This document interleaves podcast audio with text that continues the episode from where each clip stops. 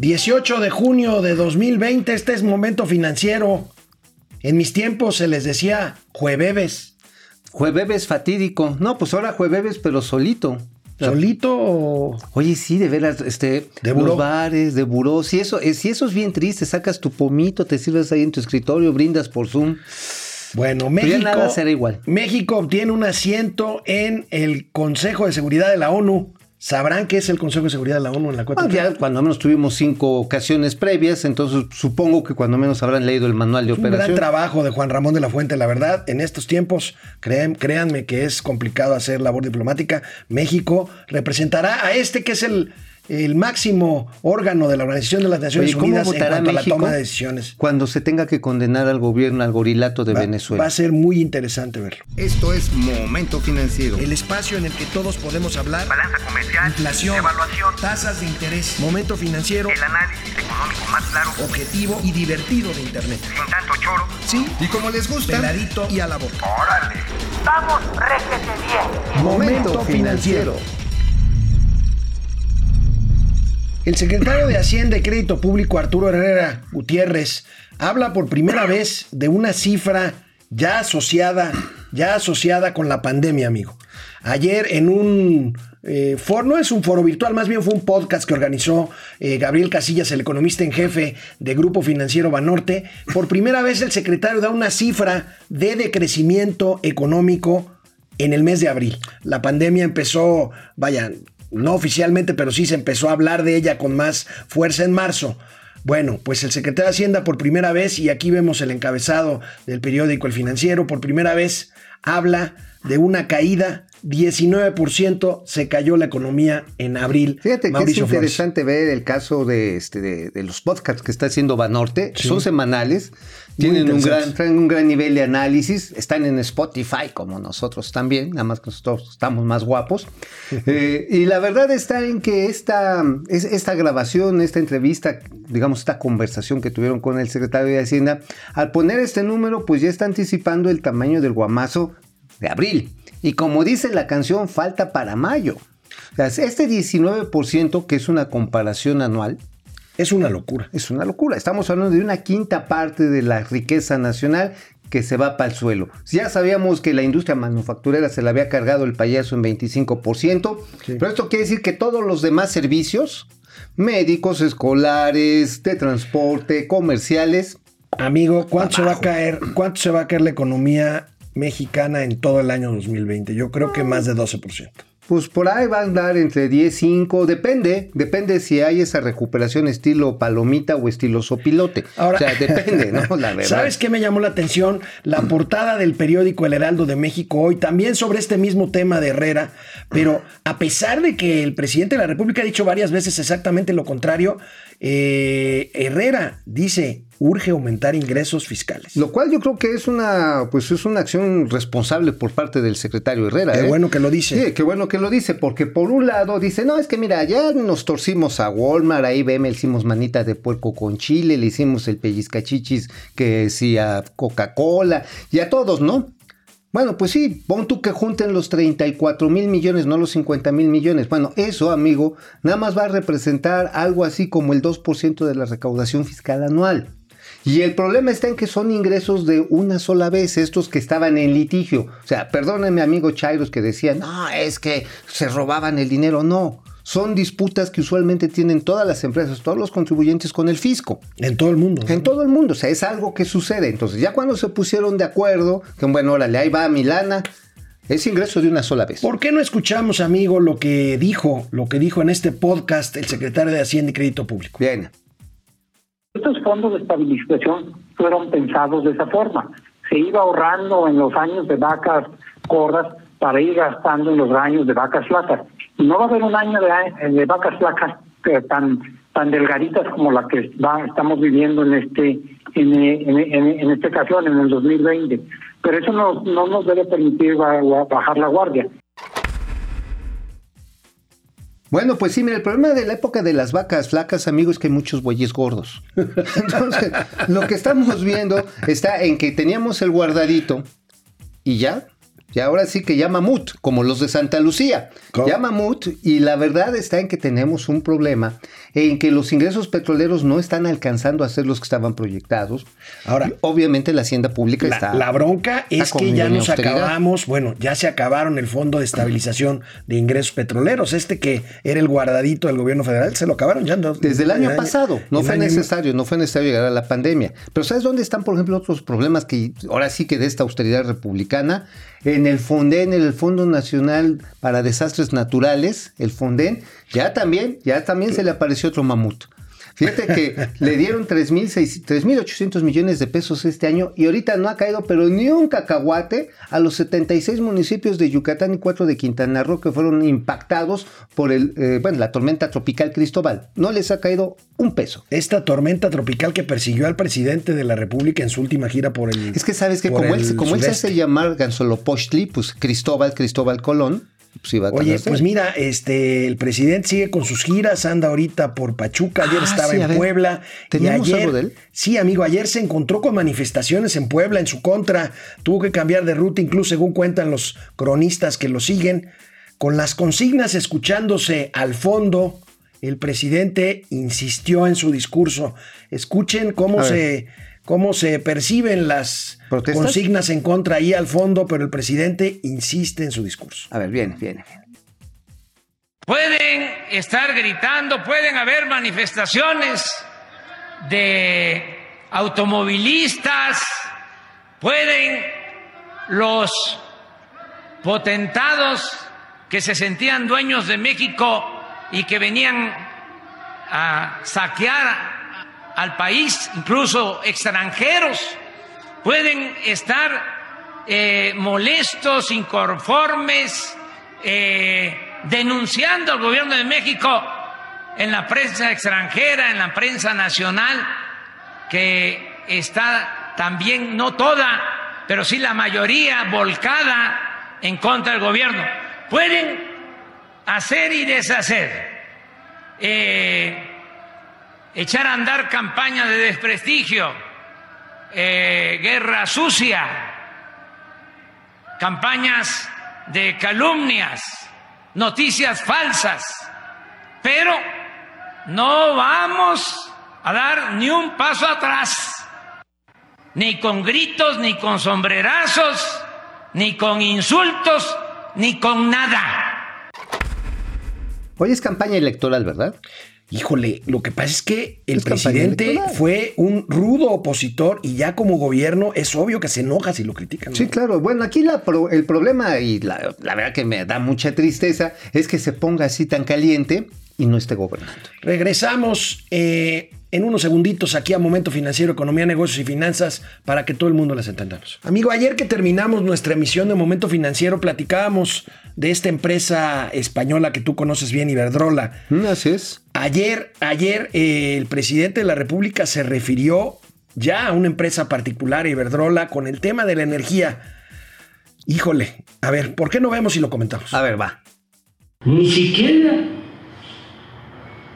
este, había escuchado de que una empresa española tenía el monopolio de la industria eléctrica en lo que corresponde a los eh, que venden energía eh, a la Comisión Federal de Electricidad.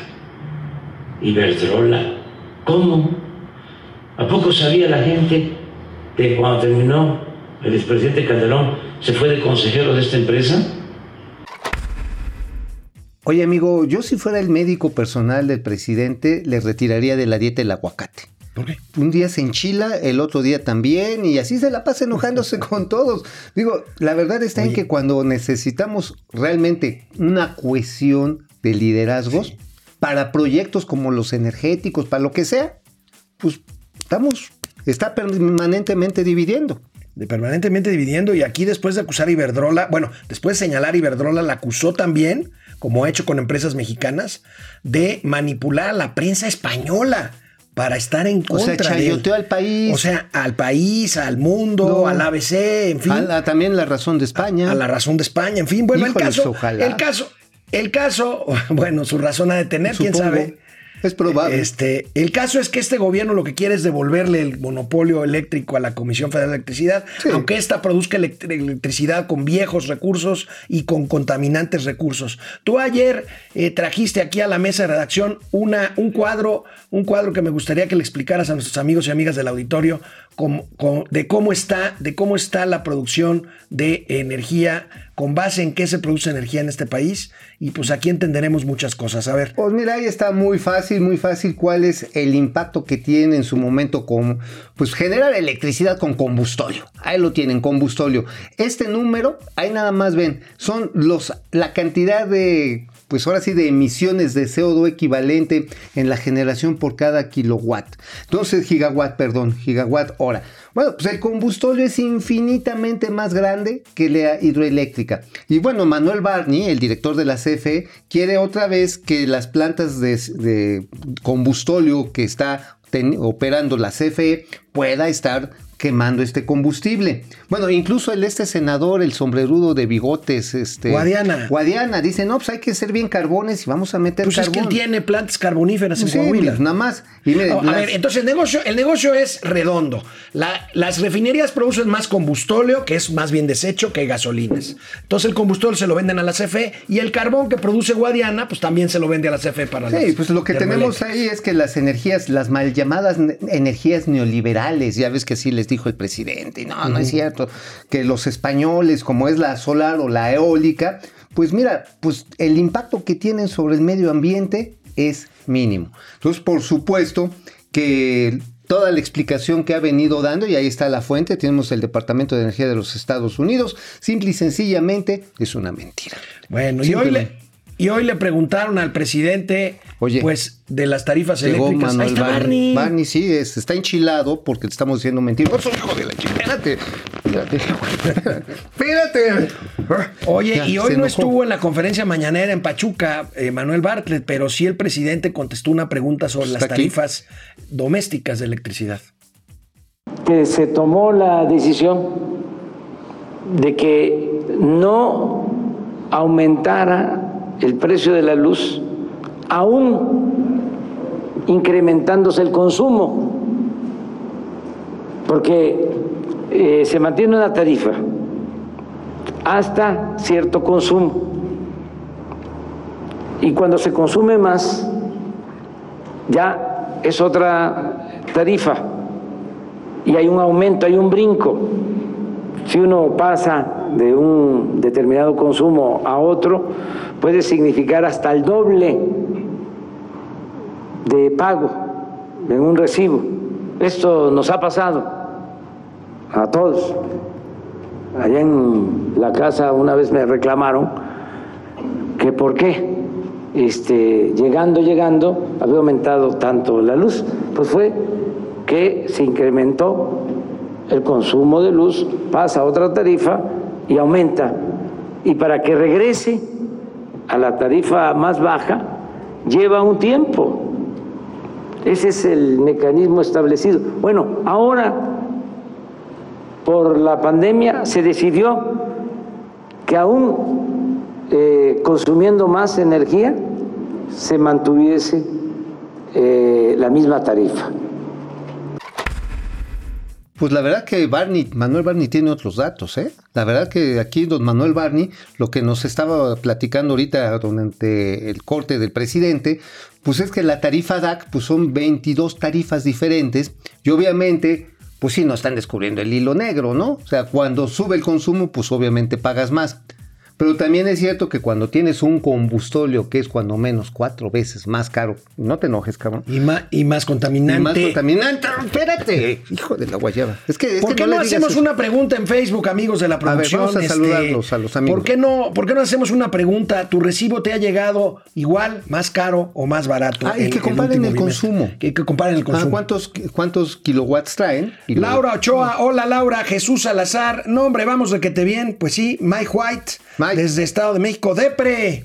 Depredador mercenario. Al no fusionar IFT como pensaban, se ahorraron gastos de demanda de interconexión por 478 millones de dólares. Es cierto, y ya retiró Monreal esta iniciativa de desaparecer el, el IFT. A ver qué pasa. Fernando A. González desde Monterrey. Héctor Mancera. Carlos Ramírez desde Los Ángeles, California. Eh, Héctor Martínez, ya no es educar uñero, ahora es educando a los chairos con los verdaderos datos. Eso. Eso.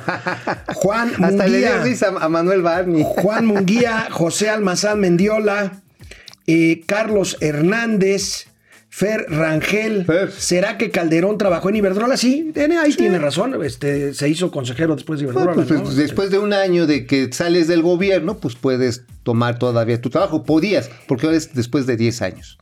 Sí, Alejandro Méndez desde Querétaro Rock, Alberto Cañongo, el presidente ya venía en bajada y el COVID aceleró su caída. Bueno, este, Fer Rangel, Mike White, la descalificación por parte del presidente para los que no piensan como él solo divide al país, es cierto. Es decir, lástima. Héctor Mancera, Guillermo Sánchez Mendoza, Manuel Torres Pavón, Mario Vázquez. Bueno, pues vamos a regresar después de una breve pausa. Ya se va Recuerden, Manuel Barney. Momento Financiero, Canal 76 de Easy, de lunes a viernes, 4 de la tarde, YouTube. Dice que paguen sus recibos, que no se hagan patos. Y Spotify Y también. que se aguanten porque es por salvar a la nación. Bueno, pues este, fíjate que ayer fue la tradicional conferencia de prensa mensual de la Asociación de Bancos de México, fue por supuesto virtual, y bueno, sí me llamó la atención.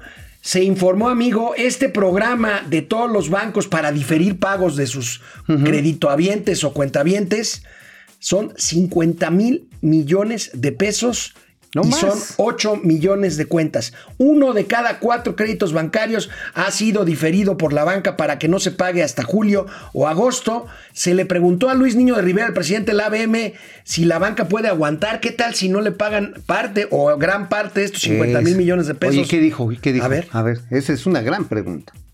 Tenemos que ir evaluando a cada uno de los acreditados que escogió cuatro o seis meses que vencen en julio y en septiembre, cuál es su actividad o su ingreso económico y cuál es eh, el tiempo que necesita para retomar los pagos.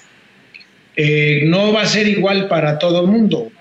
Y para ello ya nos estamos preparando, dialogando eh, con los clientes y evaluando con nuestros reguladores cuáles son los mejores caminos para aquellos que su actividad económica sea más lenta y tome más tiempo y requieran una estructura o reestructura de- del calendario de pagos que tienen que ser diferente a la contratada originalmente. Entonces vamos a estar eh, dialogando permanentemente con cada uno de los acreditados eh, para que esto se dé de la mejor manera y siga siendo valioso para ellos y para sus acreedores, que somos los bancos. Eh, todo eso lo tenemos que trabajar de la mano dependiendo de cada situación. Pues mira, pues mira, están actuando con prudencia porque pues no se están confiando en este rebote de palomita. Están no, previendo yo- que las cosas pueden ser como el vuelo del sopilote. O sea, ¿por qué? Hay 12 y medio millones de personas conforme INEGI que no están percibiendo ingresos. Conforme al Seguro Social, ya Mamut, cerca de, de, este, de 10 mil empresas, de esas son las que se dieron de baja. Hay unas que desaparecieron y no se dieron de baja el Seguro Social. Entonces, ¿qué va a pasar si, por ejemplo, te acogiste y te acogieron con el programa este de, de, este, de condonar, con todo y condón, la, la Ay, deuda hipotecaria o el coche o la tarjeta de crédito? Se acaba julio, pero no has recuperado tu trabajo. ¿Qué haces? ¿Renegociar? Sí, la verdad es que creo que son prudentes los banqueros. Es decir, a Pues mira. ver, vamos a empezar a platicar con la gente, a ver cómo lo solve. lo Vamos a ver, vamos a ver qué pasa, porque es un dineral, 50 mil millones de No, pesos. bueno. Es un dineral. Y bueno, en cuanto a la recuperación bancaria, me parece que has encontrado el adjetivo correcto. Luis Niño de Rivera ha sido siempre un hombre, un hombre prudente. Y le preguntaron sobre la recuperación económica y fue cuidadoso y prudente. A ver. Sí va a ser un cierre de año difícil porque usted no puede esperar que una economía que dure cerrada cuatro meses eh, empiece a reactivarse eh, de manera acelerada. ¿Cuáles son los motores que mueven la economía? el principal es el consumo. Y ese eh, lo iremos retomando a medida que las personas puedan salir eh, a, a sus actividades normales. Y eso está tomando tiempo. Anunciaron que el primero de este mes arrancaba eh, eh, la apertura y estamos a día 17 y seguimos en semáforo rojo en muchas partes de la República. Entonces no hay esa reactivación tan rápida como la esperaban. Pues aquí lo que tenemos, eh, amigos, es que la recuperación, lo que están leyendo ellos, no está siendo tan rápida, sobre todo porque el desconfinamiento, pues está haciendo a cuentagotas y con mucha preocupación. Ayer otra vez picos. Entonces, Picos. la recuperación no va a ser en forma de palomita de tenis, sino de L de alpargatas. De alpargatas, sí, pues vamos a andar con nuestros par de guaraches, digo, eso pues todavía más franciscano, ¿no? Vamos a ver quién está conectado quiénes en YouTube. están. Salvador Gallegos, saludos. Es un gusto escucharlos diariamente. Gracias, Salvador. Gracias, gracias. Una pregunta, ¿saben algo del cablebús?